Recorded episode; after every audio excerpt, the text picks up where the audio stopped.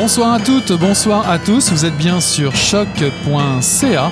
C'est le tome 32, le chapitre 367 de Mission Encre Noire qui commence.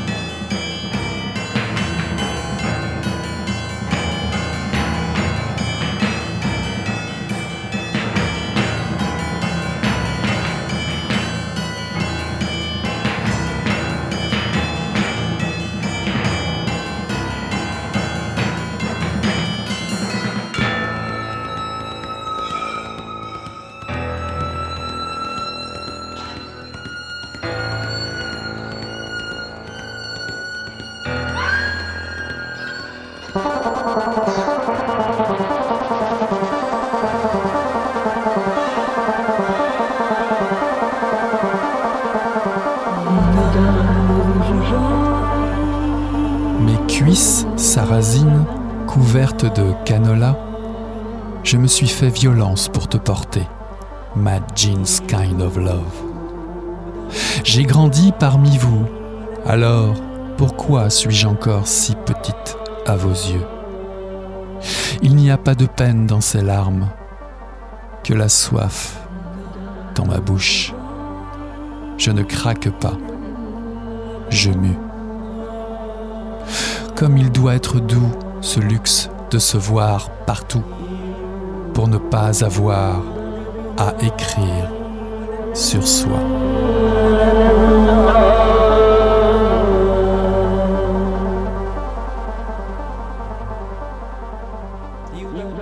Bonsoir à toutes, bonsoir à tous. Ceci est un extrait de Pomme Grenade par Elkana Talbi, paru en 2021 aux éditions Mémoire d'Encrier.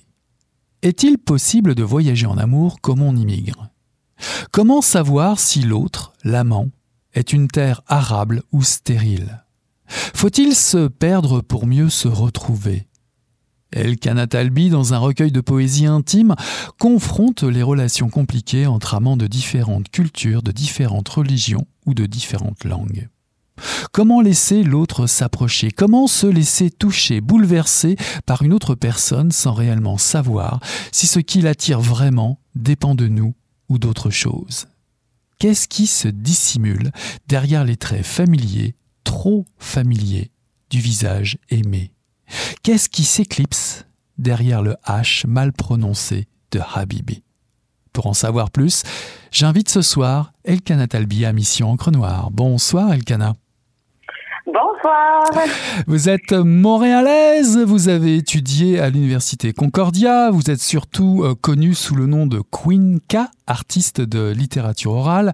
Moi, Figuier sous la neige est votre premier ouvrage. Ma première question, vous écrivez dans un prologue euh, Pomme grenade, c'est moi. En quoi pomme qu'on dégopille et cette grenade qui nous tente vous représente-t-elle?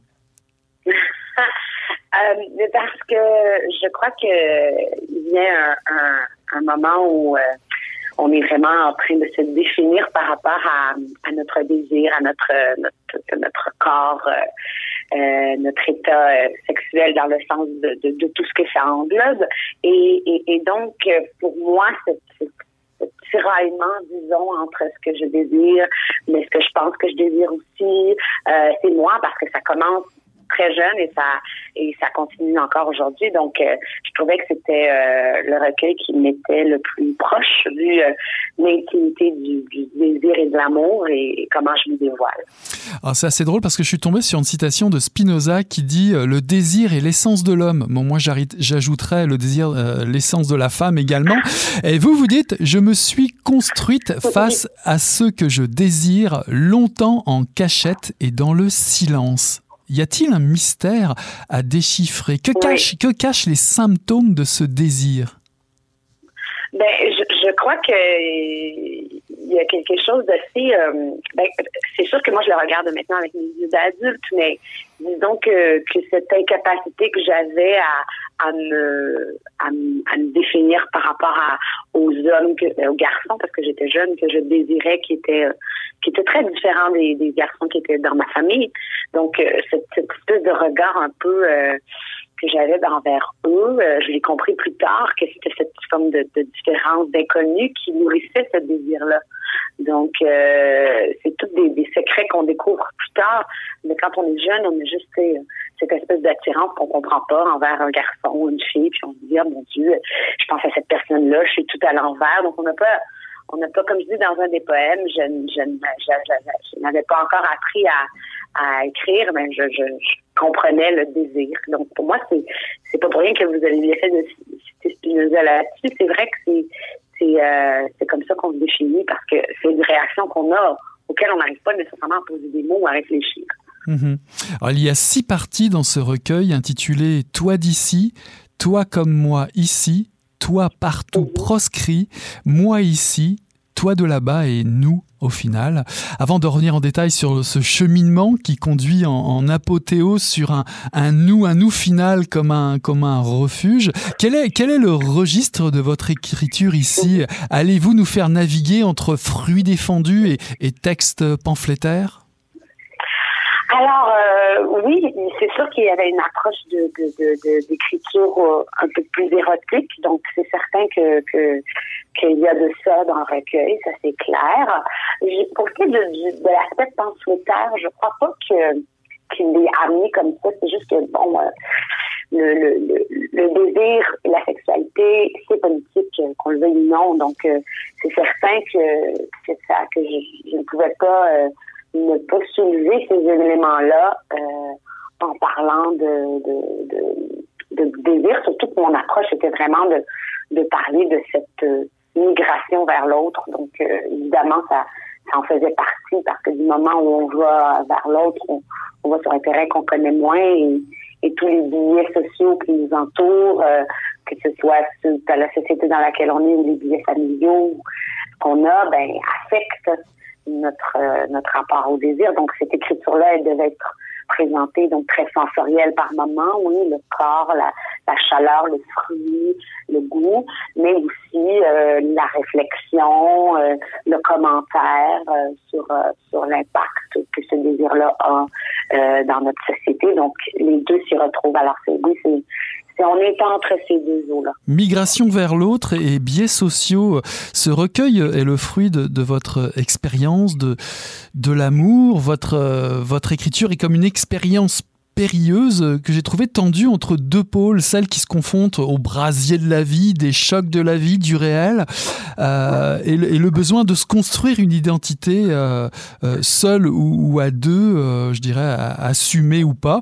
Est-ce que ce livre sera un peu, à, l'image de Virginia Woolf, un peu votre, chambre à soi, votre chambre à vous, à la recherche, je dirais une recherche, à la recherche de qui vous êtes? Ah mon Dieu, c'est comme cette question avec avec euh, ce, commentaire me, touche beaucoup. Je, je, sais, euh, je, je, sais pas si c'est mon, mon, ben je crois que le, le, désir euh, que, que que soi a de, de, de, faire cette réflexion là sur sur ce, ce, lieu intime et cette écriture là. Oui, je, je crois que j'ai passé un peu par la même par le même chemin. La différence étant que que j'ai quand même fait beaucoup de recherches et beaucoup de lectures et beaucoup de rencontres pour ce recueil. Donc, euh, malgré qu'il soit fortement lié à mon intimité, à mes histoires, à mes expériences, j'ai vraiment tenté de faire un travail pour qu'il ne soit pas euh, euh qu'anecdotique et que ça se déploie dans, dans, dans une, une, réflexion qui, qui, peut toucher et qui peut soulever ce qui se passe autour de nous et que ce ne soit pas seulement mes histoires à moi de d'amour et de jeunesse. Donc, euh, euh, oui, euh, je crois qu'il y, a un peu de ça, oui, de, cette, de cette envie de d'en faire un carambulaire de mon écriture. Je sais pas. À chaque fois que j'écris un livre, j'espère que c'est la meilleure version de ce que j'ai envie de faire au moment où j'ai envie de le faire. Donc, c'est sûr que pour moi, ce livre-là, ça doit être plus proche de ce que j'ai envie de faire que le dernier, sans renier ce qui s'est fait avant, mais on évolue, on grandit, donc ces réflexions-là aussi, cette façon d'écrire-là évolue avec nous. Vous écrivez J'ai souvent fait l'erreur de suivre mon chemin à l'œil, c'est dans le goût que je loge. Par rapport à la scène, qu'est-ce que le goût des mots euh, vous amène de différent? Qu'est-ce qu'il y a de différent dans la performance de dire ou la performance d'écrire, pour le dire plus simplement? Ah oui, ben, il y a une, grosse différence. Euh, quand même assez bien que, que, que vous citiez ce poème-là, parce que dans, dans, dans le dire, il y a le, le, le, voir. Quand on dit, on est vu. Alors que quand on écrit, euh, on est entendu d'une certaine manière, même pas, on est, on est, on est, on est, on est, on est différemment dans la mesure où le corps est pas présent. Le, corps du texte et la, le positionnement qu'on, dans lequel on met le poème sur la feuille. C'est ça qui, qui donne, disons, l'idée de, ce que le corps euh, du texte doit être. Mais, mais quand on dit un texte sur scène, euh, le public le reçoit à travers notre corps, notre intention, notre voix, notre volume, notre rythme. Donc, on contrôle majoritairement euh, comment on veut que le poème soit entendu par le public. Euh, il y a comme un, un, niveau de jeu, je peux dire, qui, qui s'installe, qui fait que, le poème passe par le filtre de la performance et, donc sa nature est modifiée. Alors que quand il est lu, il est, euh, oui, il y a une certaine, il y a des choix qui sont faits aussi par la typo, par la position des vers, par l'espacement et tout ça. Donc, ils vont, ils vont être une manière pour le poète d'indiquer euh, ce qu'il veut qu'on comprenne de ce poème-là. Mais le, le, lecteur se positionne dans un état où il va lire et il va ressentir des choses que nous, on n'a pas de contrôle. Donc, pour moi, c'est vraiment deux façons de réfléchir le poème. Ça ne veut pas dire qu'un poème que j'ai écrit ne peut pas être performé, mais j'ai vraiment l'impression que, que ça se consomme très différemment. Mm -hmm. euh, et la réception, euh, il y a, a Ivy des saint Flammes qui avait déjà dit ça une fois que je trouvais que c'était très juste. Il disait que quand on fait des petites performances de flammes, de spoken word, donc quand on est sur scène, c'est le poète qui va vers le lecteur, donc dans ce cas-là, le, le, public, mais quand c'est un recueil, c'est le lecteur qui va vers le poète. Donc, pour moi, ça, ça, ça, ça joue sur comment on, on comprend un texte mais ça joue aussi sur comment on l'écrit et on le livre. Pour moi, c'est deux choses différentes quand même, vraiment. Dans ce magnifique voyage en amour qui est Pomme Grenade, une sorte d'odyssée féminine, vous évoquez les relations avec des amants de différentes cultures, de différentes langues ou religions. Euh, mm -hmm. La première aventure qui est narrée, c'est l'amour d'un certain avec un certain Giovanni, un premier secret, je dirais, ce que vous appelez le, le, le l'amour de la girl next door. Donc, euh, ben pour moi, c'est justement la, ce que je trouve beau avec ce poème, c'est que ce garçon aussi, c'est c'est à l'âge où on sort de chez soi. C'est au primaire, c'est la maternelle, c'est du moment où on passe de, le cocon familial à, l'extérieur. Donc, pour moi, c'est ce premier pas vers l'autre. Donc, euh, et c'est pour ça que c'est le girl next door, parce que évidemment, quand on sort de chez soi, euh, notre premier monde, c'est les gens autour de nous, donc les voisins, les amis avec qui on va jouer dans le parc, euh, l'école.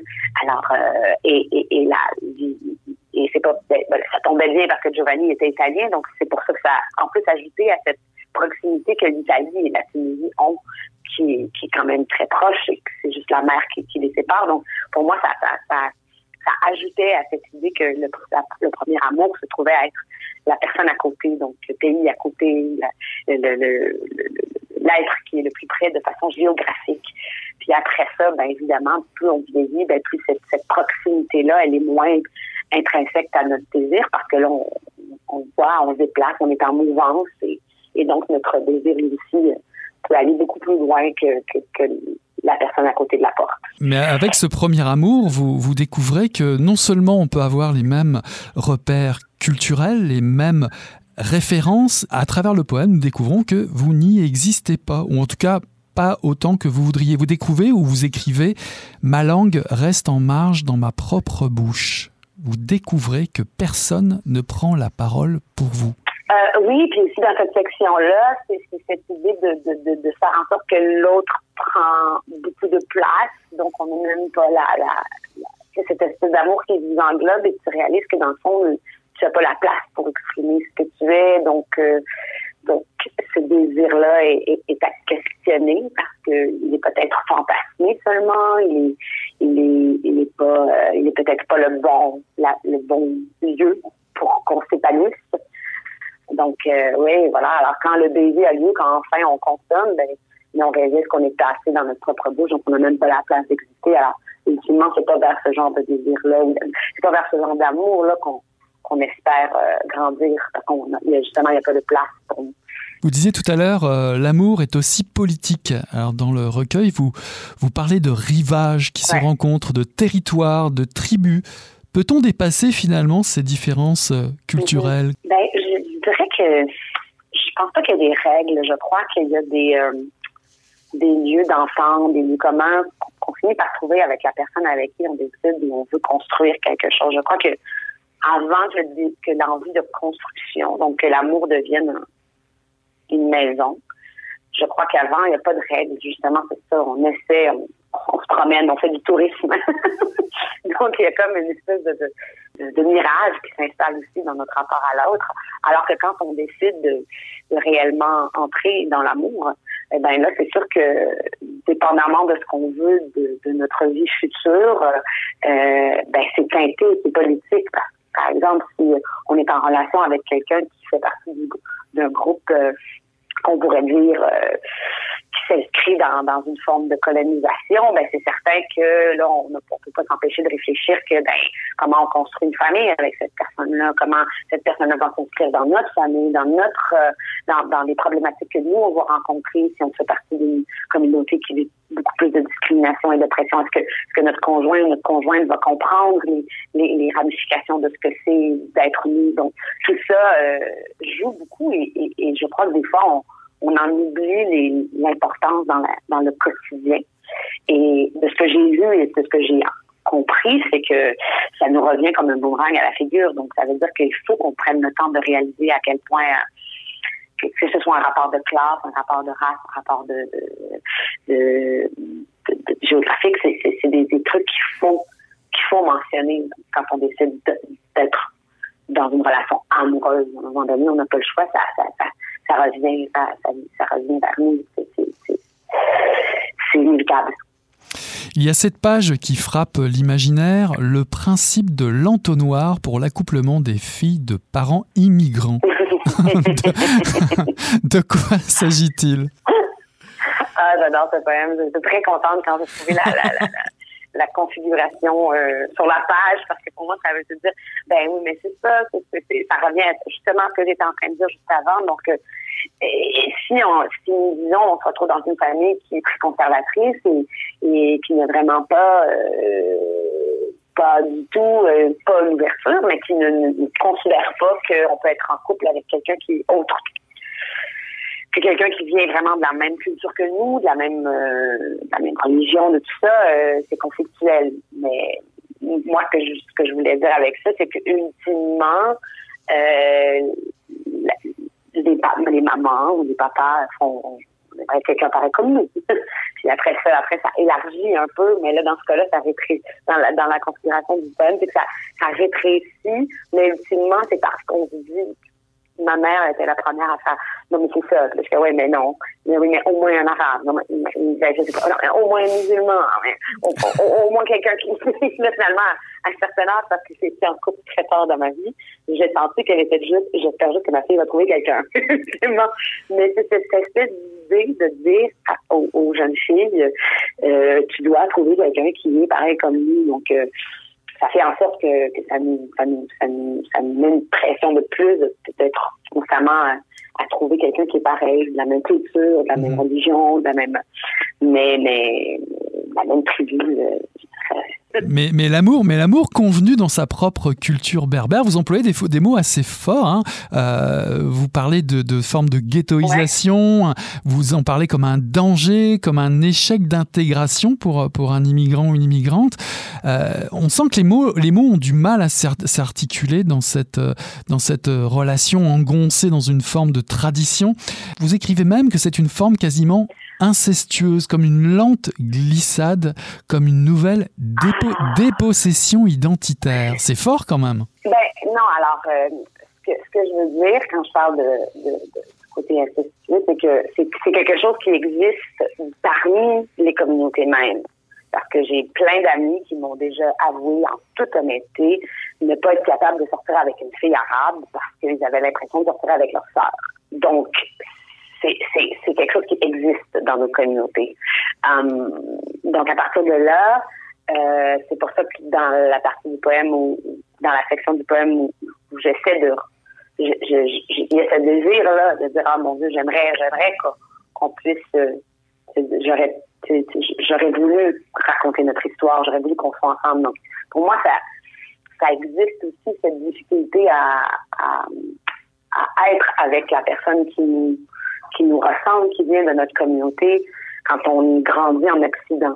Comme si, de façon très très inconsciente, mais, mais pas tant, le fait d'être intégré ou de réussir à avoir sa place dans la société devait passer aussi par le fait d'être en couple avec quelqu'un qui fait partie du groupe majoritaire. Donc, c'est ce que je voulais soulever parce que ça fait partie aussi des rapports qu'on a dans notre désir. C'est pour ça quand je parlais plutôt de, l'aspect politique du mhm. désir, il est là. Euh, donc, pour moi, c'est important. le, côté grenade du recueil, il est dans ce genre de poème-là. Quand je mhm. soulève ces éléments-là où on se dit, mon Dieu, j'ai, j'ai, je veux pas être avec lui parce qu'il me ressemble, mais ce qui est magnifique, en tout cas, de ce que j'ai essayé de faire, c'est qu'on retrouve aussi des poèmes où là, je mets en valeur le fait que sur le corps, le fait que les deux, les deux, les deux peaux se touchent et se ressemblent. C'est comme si on, on, on, on était une extension de l'autre.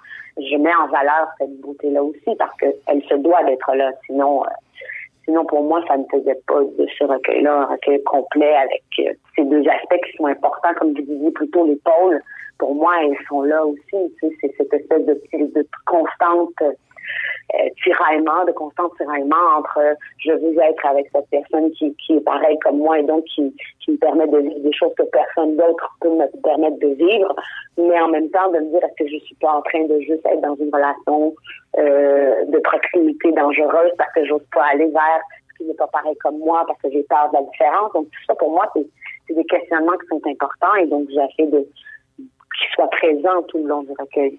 Mhm. Bah, d'ailleurs, ce, côté grenade, ce côté, euh, je dirais, colère euh, du, du, poème, on, le voit bien dans, euh, je dirais, la partie amoureuse exotique, cette, cette femme qui devrait prendre son trou, qui devrait se blanchir pour pouvoir appartenir justement à, au modèle social dominant. un des écueils, justement, qui réside dans la randonnée sociale, comme vous le dites, c'est la, la, culturation qui guette pour arriver à ce fameux, ce sommet d'un Mont Blanc, comme vous l'écrivez. Mhm, tout à fait, oui, oui, parce que c'est vraiment des choses que j'ai, euh, c'est des, euh, c'est vraiment des réflexions que que j'ai eues et que j'ai, quand je disais qu'il y avait eu beaucoup de recherche pour le justement que j'ai eu et que j'ai entendu. Donc j'étais comme ah ok, je suis pas, euh, suis pas complètement à la masse quand je, je, pense qu'il y a quelque chose d'un peu euh, euh, peu intense là-dedans, justement, quand, quand on met des jeunes filles euh, que tous les garçons qui viennent de la même culture que nous, qui sont connus, quand on est jeune, on les voit au bras de filles blanches, puis on se dit, bon, ben, on n'est pas assez bien pour les garçons comme nous. Hein. Euh, et en même temps, pourquoi ces garçons se retrouvent dans cette situation-là? Est-ce que c'est vraiment par désir ou parce que à un moment donné, quand on, on monte les échelons d'une société, eh ben, on, on, on, rencontre des gens qui sont euh, culturellement professionnellement, financièrement, euh, nos égaux, nos semblables, mais comme par, par, euh, par, parce que justement il n'y a pas tant de diversité, plus on monte, ben plus on monte, plus c'est blanc.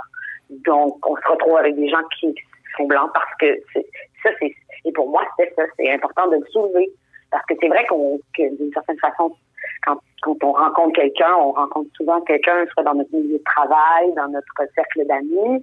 Euh, les cercles d'amis, les milieux de travail sont souvent assez intrinsèques, euh, interreliés, je veux dire. Alors évidemment, l'amour, le désir peuvent évoquer aussi euh, le, bien-être, la, douceur. Euh, c'est le fameux nous final, cette dernière partie du recueil, qui peut se lire comme une, une fameuse déclaration d'amour en fait. Oui, oui, parce que pour j'avais besoin que pour le nous, je, je, je retourne à, quelque chose de plus intime dans la mesure où c'est mon, c'est ma conclusion à moi, c'est mon nous à moi, c'est, c'est cette espèce de, de, de, de, façon de dire je t'aime à l'autre. Euh, dans mon cas, à moi, c'est cet autre qui est différent de moi, donc que je vais lui, que je fais, que je fais cette, cette réelle, cette réelle migration. euh, donc oui, c'est important de finir sur une note. Euh, sur une note positive, je vais dire, mais sur une note euh, où on sentait la, le réel, euh, la symbiose qui s'installe, les corps qui, s'enlacent pour longtemps et, et, face à ce qui peut s'en venir de, complexe par la suite. Mais qu'est-ce qui, rend, qui vous rend curieuse de ce nouveau territoire amoureux, un territoire lumineux? Parce que dans cette partie, on parle de, on parle de soleil, on parle un boisé apaisant et généreux, un nid douillet, une montagne sacrée. C'est quoi le secret de ce voyage dans lequel vous nous emmenez? Puis soudainement, euh, on dirait que vous touchez terre. Ben, qui m'amène là Je pense que c'est le, je pense que c'est juste le voyage qu'on fait comme être humain. Je veux dire, on espère tous à un moment donné trouver une certaine, un certain apaisement dans notre amour et dans notre désir. Donc, euh, mais on arrive avec un bagage, on arrive avec des expériences, on arrive avec des échecs.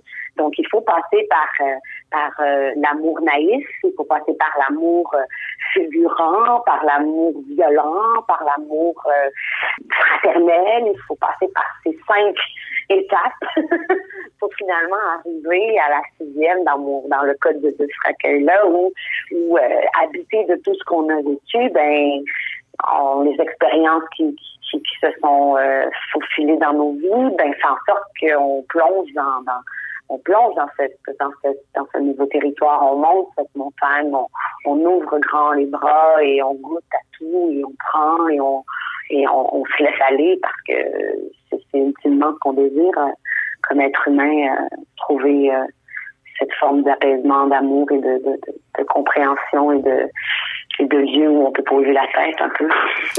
Pour finir, il y a ces vers mystérieux, euh, je cite, Ils liront dans les lignes de nos fossiles ce que nous avons traversé l'un pour l'autre en finissant par le début. De quoi s'agit-il? S'agit-il d'une d'une naissance ou je dirais d'un conte d'amour éternel? Ben, je crois qu'il y a un peu de, de, ça, de, l'amour éternel.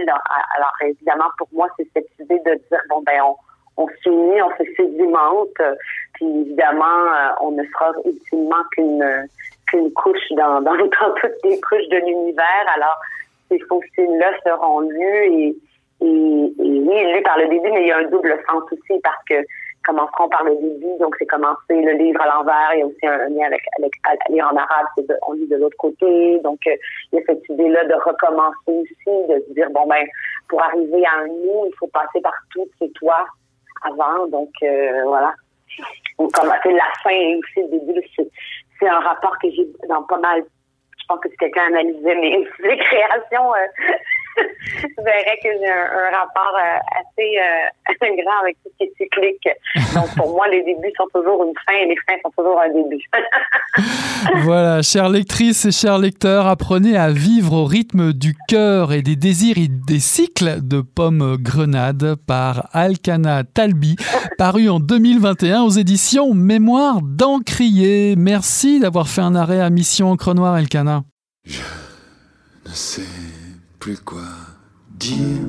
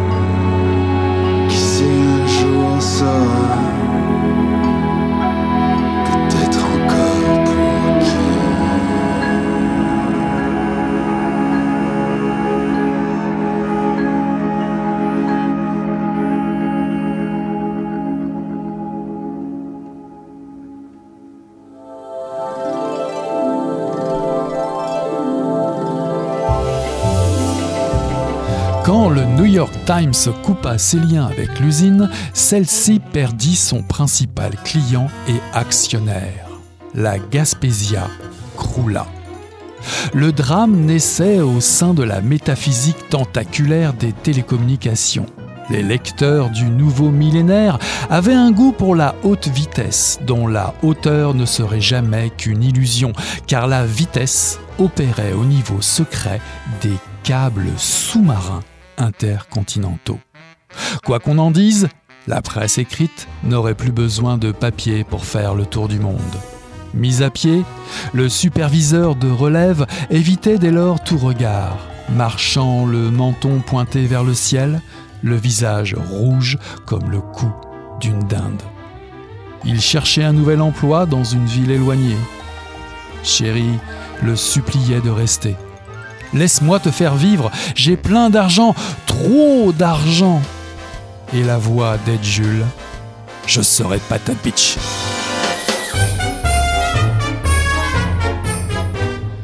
Ceci est un extrait de Trou l'immortel de Camille Thibaudot, paru en 2021 aux éditions La Mèche. Il y a 20 ans, le 28 octobre 1999, Abitibi Consolidated annonçait la fermeture de son usine à Chandler, la Gaspésia. C'est le moment que choisit Trinité Orth pour naître. Le temps pour la Gaspésia de rajouter un Z à son nom, Chandler de devenir Candeur, et pour Trinité de retrouver un souffle perdu dans le chaos de sa naissance à la veille de l'an 2000. Jaillir en pleine fin du monde, quand on a une phase de truite, n'a rien d'un conte de fées. Moquée, rejetée, truite morte ou simplement trou, parmi ces odieux surnoms qu'on lui donne, prendra la fuite à bord du char de Young Dick. Elle finira prostituée pour finalement échapper à son proxénète sous les conseils avisés d'une étoile de mer mauve. Camille Thibaudot vous offre une fuite irrésistible vers un imaginaire poétique foisonnant et drôle. Une fable marine immorale qui, malgré un destin annoncé des plus funestes, devient une quête de liberté. Aux frontières du fantastique, de la poésie et de la légende, j'accueille Camille Thibaudot ce soir à Mission Encre Noire. Bonsoir Camille. Bonsoir. Vous êtes né à Chandler, vous quittez la péninsule gaspésienne à l'âge de 16 ans pour étudier la littérature à Montréal. Vous rédigez actuellement un mémoire en recherche-création à l'Université de Montréal sur la mise en récit de la honte. Trou l'immortel est votre premier roman. Dans ce premier roman, l'usine spectrale de Gaspésia, avec un Z à Candeur, devient euh, un magnifique jardin. Est-ce que la saga de la fermeture de l'usine de pâte et papier à Chandler et le fiasco de son projet euh, de relance par la suite sont vraiment à l'origine de ce livre? Euh, oui, entre autres. C'est pas ma première source d'inspiration. En fait, le premier flash que j'ai eu pour ce livre-là, c'est l'idée d'une jeune fille qui se transforme en truite. Alors, euh, c'était ça, ma première inspiration. Et euh, au même moment, j'ai- fait des recherches sur euh, le village d'où je viens, Chandler. J'ai lu un livre sur le sujet, puis je me suis beaucoup intéressée à, cette petite fin du monde-là, qui est arrivé en 1999, au moment de la fermeture de l'usine. Puis ce qui m'a intéressé, intéressé de ce moment-là, c'est que 1999, ça, ça concorde aussi avec euh, la venue de l'an 2000. Donc c'était une autre, euh, c'est une autre crainte que le monde avait à plus grande échelle euh, du, d'un- d'une sorte d'apocalypse. Fait que moi, j'ai campé mon récit dans une sorte d'atmosphère de fin du monde en réunissant ces deux, ces deux événements-là avec ma jeune fille au visage de truite. Et ensuite, c'est assez dur pour moi d'expliquer d'où viennent les inspirations. Je me suis vraiment laissée aller sans barrière. Mhm. Alors cette fermeture a des conséquences sur l'ensemble de l'écosystème de, de, la région, on l'aura compris.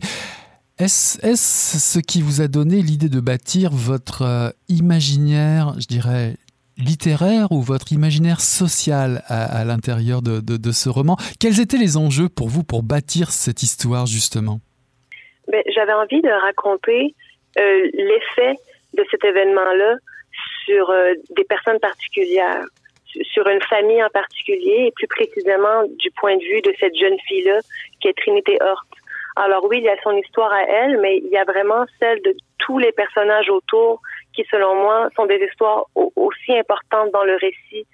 Il y a la peine de la mère qui a perdu euh, son mari, ancien travailleur de la Gaspésia. Il, y a plein de personnages qui ont perdu des emplois. Il y a des personnages qui sont partis de Candeur. Et moi, c'est vraiment ce qui m'intéressait, c'est l'ensemble des impacts avant de rentrer dans le détail euh, du livre, j'aimerais parler de la, superbe couverture. Elle est l'œuvre de euh, Geneviève Lebleu. Ah, alors, avez-vous contribué euh, au choix de, cet artiste? Non, je, n'ai pas contribué. En fait, c'est au moment de... Un, peu vers la fin du travail d'édition, on m'a envoyé trois choix de couverture et on s'entendait tous sur le coup de cœur pour celle-là. Euh, c'est vraiment, ça fonctionne merveilleusement bien avec mon récit. Euh, j'ai tombé en amour avec parce qu'il y a, il y a plein, il y a tellement d'éléments, donc c'est vraiment à l'image de, vraiment l'amalgame de tous les personnages. Il y a un côté aquatique, il y a un côté industriel dans cette image-là. C'est vraiment parfait. Il y a même un côté très pop parce qu'à regarder les images ou même à lire le texte, on se trouve, je dirais, à la limite entre le mythe, la poésie, parfois même, pourquoi pas, dans un monde merveilleux ou horrible des Simpsons. Oui, c'est vrai. Oui, il y a un côté un peu cartoon. Et, d'ailleurs, d'ailleurs, est-ce que c'est ce qui vous a aussi poussé à, cette dédicace qui, est, qui est faite en, tout début de, euh, de, de livre à tout le monde? Tout le monde, tout attaché? Oui, ben en fait, en fait, euh, c'est mon éditeur à la fin euh, du travail d'édition, il m'a demandé si je voulais faire une dédicace. Et je me suis posé la question. Je, n'avais pas une personne en particulier en tête, mais je me disais c'est tout de même pas à personne. Mm-hmm. Euh, donc j'ai eu l'idée de dédicacer à tout le monde parce que à mon, à mon sens, à moi, je n'ai vraiment aucun public cible avec ce texte-là. Je, je crois que tout le monde pourrait y trouver son compte à quelque part. Pourriez-vous nous présenter euh, Trou, dit Truite Morte, dite Trinité Orth, et comment est né ce personnage incroyable, euh, cette, euh, cette, jeune femme avec une bouche de truite? Elle est vraiment définie par la, transformation constante, le, déplacement aussi. puis je pense que c'est un personnage qui, qui absorbe vraiment tout ce qu'elle vit et surtout tout ce qu'on lui dit. les, mots que l'on adresse à cette personne-là vont, vraiment la traverser au point de, la transformer physiquement. Euh, c'est vraiment le travail que j'ai voulu faire. Euh, à force de se faire appeler d'une telle façon, elle, va devenir la chose en question. Euh, c'est vraiment le, fil, le fil de son histoire. son premier, son premier surnom, c'est truite morte parce que bon, on trouve qu'elle ressemble d'une truite, mais c'est ça va il suffit de lire le texte pour comprendre que c'est à l'image de son destin. Mhm. Euh, il y a un moment dans le texte où elle va, elle va se transformer en trou parce que c'est un autre surnom qu'elle a. Euh, alors, je me suis vraiment amusée avec le poids des mots sur le mhm. destin.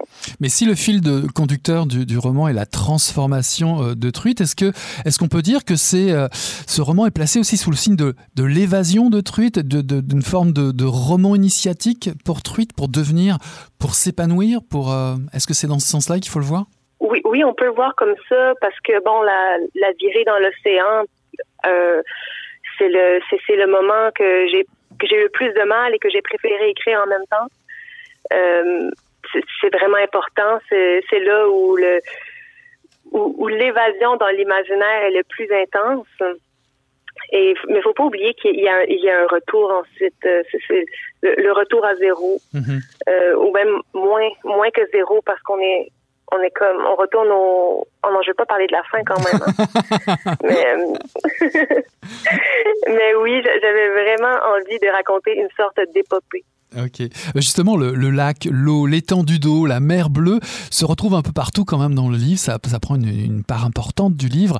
À l'image de, de Truite qui fuit la terre, qui a englouti euh, de chagrin son père, comme vous le disiez tout à l'heure. Truite est tournée vers le fleuve. Que représente l'eau? Un obstacle, une invitation à la fuite? Pour vous, pour, pour Truite, que représente ce- l'élément liquide? Pour, pour elle, le, son premier rapport à l'eau, c'est c'est l'eau comme un instrument de mort parce que on la on la noie encore et encore.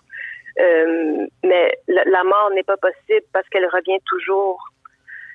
Et je pense, je pense que en fuyant par la mer, c'est comme une tentative de, de fuir pour ne jamais revenir. C'est ça le premier plan. Euh, de, de, de s'envoyer à l'eau elle-même pour une fois euh, au large. Alors pourquoi avez-vous choisi euh, la forme de la fable, si je peux le, prendre ainsi? Euh, Est-ce pour son côté divertissant, pour euh, traiter des sujets aussi graves que le viol, le proxénétisme, la violence sociale? Je, ne sais pas à quel point j'ai choisi ce genre, mais une chose est sûre, c'est un genre qui m'a toujours intéressée.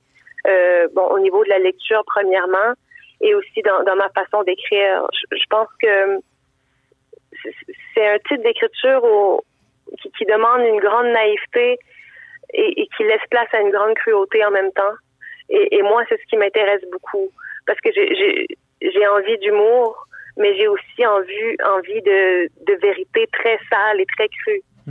Et euh, je, je ne vois pas comment raconter ce genre d'histoire-là autrement. Puis ça offre, euh, ça laisse place à une telle liberté. Euh, il- il- en fait, moi j'ai envie d'avoir aucune limite quand j'écris. Et la fable, vraiment, ça, laisse place à toutes les libertés du monde euh, au niveau du fantastique et au niveau des, symboles, des images. Euh, j'ai vraiment du plaisir à écrire de cette façon-là. Mhm. Alors j'évoquais l'épopée euh, en- pour débuter un peu cette émission, euh, le, mythe euh, précédemment. Votre texte est comme un, labyrinthe de, sens, un formidable labyrinthe de sensations. Il y a une boucle qui se déroule et qui se replie sur elle-même. La plupart des personnages, on va en parler puisque vous parliez de- de- des autres personnages autour de Truite, tous ces personnages qui débutent le roman se retrouvent finalement à la fin dans une forme un peu, on va dire, de, morale finale. Euh, on découvre au cours du roman Nancy Narcisse, la mère de Trinité, Young Dick, Ed Jules, Billy, le docteur Chéri, le père Bisou, ou Bernard euh, l'ermite, ou encore le père, euh, Adéodate Orff. Quel, quel rôle joue chacun de ces personnages dans votre fable? Ont-ils un rôle bien particulier chacun? Eh bien, c'est sûr que dans mon histoire, ils se définissent euh, premièrement par rapport à leur lien avec euh, Trinité. Et est-ce qu'ils ont un rôle vraiment? Disons que je les ai fait oublier un moment. Au moment où Trinité va dans la mer, elle les oublie un peu, mais pas pour longtemps. En, les- en les ramenant tous à la fin, j'ai voulu montrer que bon, le, temps passe, mais ri- rien ne change. C'est vraiment un village qui est ancré dans une sorte d'immobilité. Et je, je pense que j'ai voulu montrer ça avec le portrait des personnages, entre autres. Mais bon, le, le rôle de chaque personnage, j'avoue que ça serait à bien y penser parce qu'il y en a beaucoup. Mais, mais certainement, ils ont tous un rôle et je, je pense pas que je pourrais en enlever un. Euh, pour moi, ils sont, ils sont tous tellement importants. Comme pour, raconter mon histoire, je dis mon, c'est pas mon histoire, euh, c'est seulement pour illustrer mon propos. C'est aussi raconter celle de mon entourage, dans le sens que je peux pas parler de ma vie sans aborder mes relations interpersonnelles, mon rapport à l'étranger et tout le niveau d'énergie psychique et physique mis au service de l'autre. Euh, ce- cela dit, je crois que j'aurais du mal à écrire un texte avec un seul personnage parce que l'imaginaire de l'un est imbriqué de toutes sortes d'acteurs qui, qui le traversent sans cesse et qui, qui repartent et qui laissent des trous. Le vocabulaire, la forme joue également un rôle important euh, dans, dans votre livre.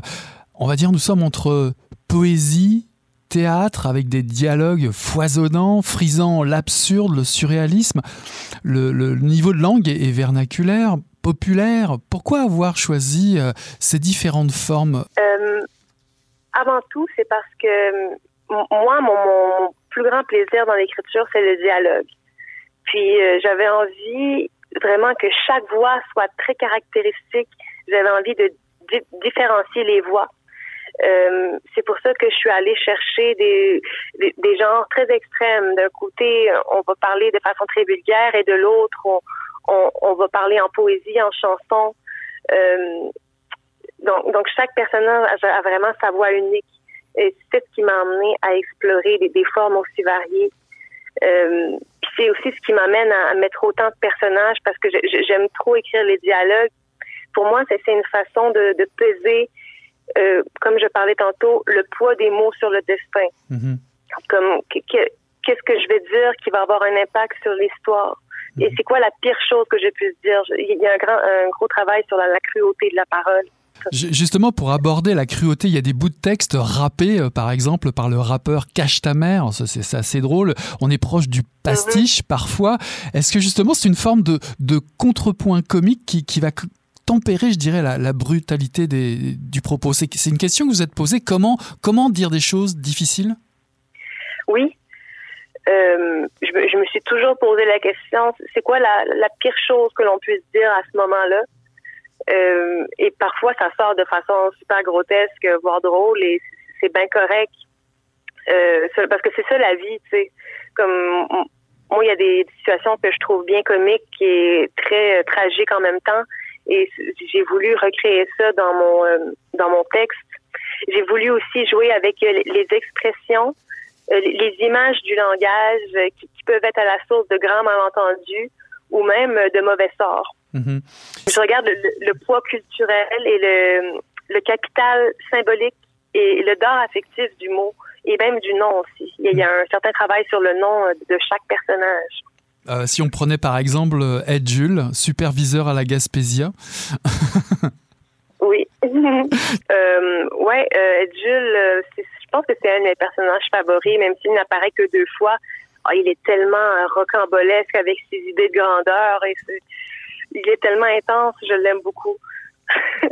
Ed Jules, pour moi, c'est un peu le déluge. C'est lui, il est, il est comment dire, il, souffre tellement de l'injustice de la fermeture de la Gaspésia. Et euh, il, va vraiment, c'est vraiment grâce à lui qu'il va avoir un renouveau par la suite euh, avec euh, son, idée de créer un jardin à la place de l'usine morte. Ouais, mais si, si j'évoquais l'univers des Simpsons, c'est pas par hasard, parce que si on prend par exemple des noms, il y a des noms géniaux comme le père Bisou, euh, bah, qui est pas en reste avec euh, Ed Jules. On peut prendre Young Dick, qui est un souteneur finalement euh, de la pire espèce, mais il y a aussi des personnages comme Nono le crustacé, qui est un serial killer. Alors, vous évoquez, en fait, vous évoquez l'association entre réalisme et fable sordide. Bah, finalement, vous permet une liberté incroyable d'écriture. C'est ce qui fait, c'est ce qui ressort en, en particulier de votre roman, cette liberté totale que vous vous êtes donnée d'invention et de création? Ben, En effet, ben, ça, ça, a toujours été ça, mon rapport à l'écriture. Euh, depuis que je sais écrire, euh, en fait, je pense que c'est ce qui m'a amené euh, vers l'écriture, c'est mon besoin d'évasion psychique, d'isolement psychique peut-être, je ne sais pas trop. Et donc, j'ai sauté sur ce médium-là qui est l'écriture aussitôt que j'ai appris à écrire. Et puis, pour moi, c'est un espace de, liberté incomparable euh, au niveau des idées. Alors, Truite a cette réflexion euh, où aller quand on est un monstre? Est-elle à la recherche d'un paradis perdu? Je, pense qu'elle est d'abord à la recherche d'un endroit où elle ne sera pas euh, condamnée. parce que quand j'ai écrit la phrase où aller quand on est monstre, je veux dire monstre dans le sens accusé d'être un monstre par les autres. Et euh, c'est vraiment ce qui se passe dans cette histoire-là. Elle est condamnée, elle est étiquetée dès sa naissance à cause de son visage et ensuite à cause de ses, de ses agissements. Elle est euh, méprisée dans le village et euh, par, sa mère et par tous les autres d'ailleurs, presque. Et c'est ce qui la pousse à fuir. Alors elle devient en quelque sorte une naufragée dans sa fuite, une naufragée exilée sur un bout d'île, et elle fait la rencontre d'une étoile de mer. Quelle rôle joue cette étoile de mer L'étoile de mer, j'avais envie de créer la, le, le, premier, euh, la, première grande tristesse de l'histoire avec ce personnage-là. Euh, parce que j'avais envie que ce soit une rencontre vraiment magique et importante, une rencontre qui sauve, qui sauve la vie, mais, mais qui s'effrite très rapidement. Euh, j'avais envie vraiment de créer une, euh, un tic émotionnel avec ce, ce personnage-là. Et aussi, c'est, euh, c'est ma première exploration de, d'une façon de parler qui est très peu commune, c'est-à-dire que l'étoile de mer parle un mot à la fois. Et euh, ça a été ma première exploration, mon premier défi euh, au, niveau de l'expression euh, du, personnage. J'avais, je, me posais la question comment créer un dialogue avec un personnage comme ça? Et, euh, et voilà, c'est le défi puis le désir d'émotion de, forte qui m'a emmené vers, cette petite étoile de mer. Alors en lisant euh, quelques articles à propos euh, de, de, votre roman, quelques critiques, j'ai lu des références à Régent du Charme, à Beckett, à Boris Vian. Est-ce que ces références font partie de, vos lectures, vos inspirations, je dirais, d'écrivaines et d'écrivains? Et y en a-t-il d'autres que vous pourriez nous, nous présenter ou nous nommer?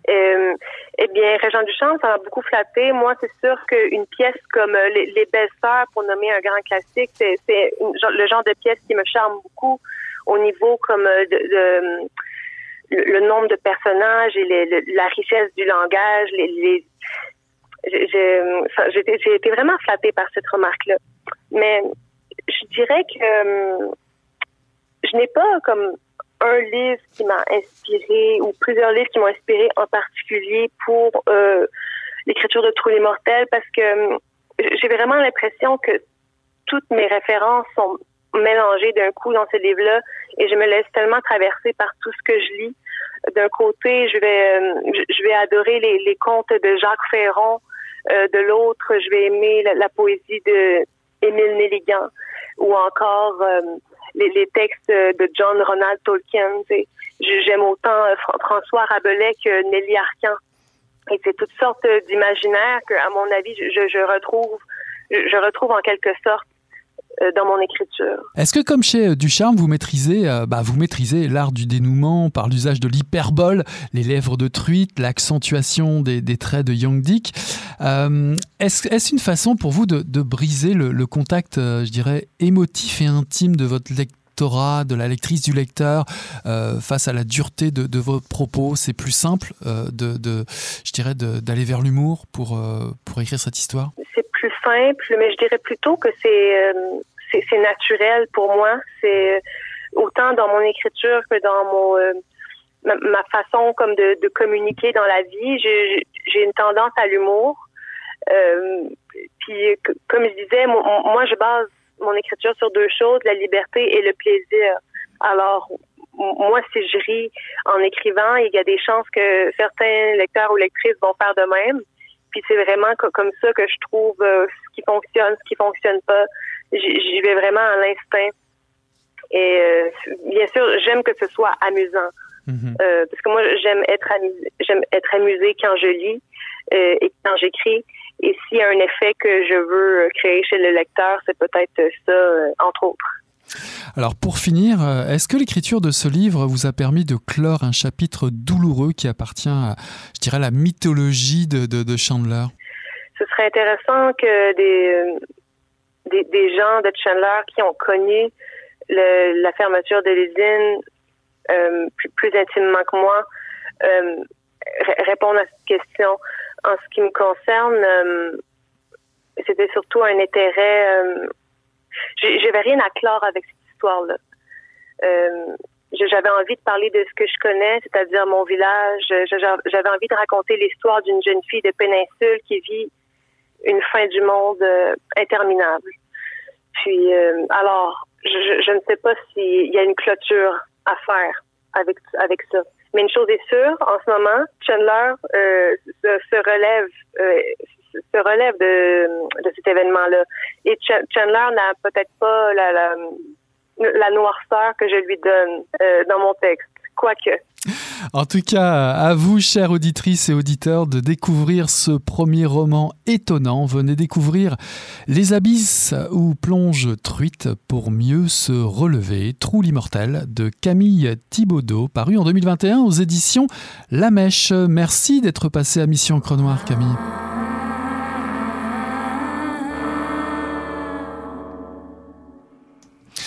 Voilà qui achève Mission Encre Noire ce soir, le tome 32, le chapitre 367. J'ai le plaisir de recevoir en entrevue Elkana Talbi pour nous présenter son recueil de poésie Pomme Grenade, paru en 2021 aux éditions Mémoire d'Encrier, ainsi qu'en deuxième partie d'émission, Camille Thibaudot qui est venue nous présenter Trou l'immortel, paru en 2021 aux éditions La Mèche. On tourne la page et on se dit à la semaine prochaine. Salut là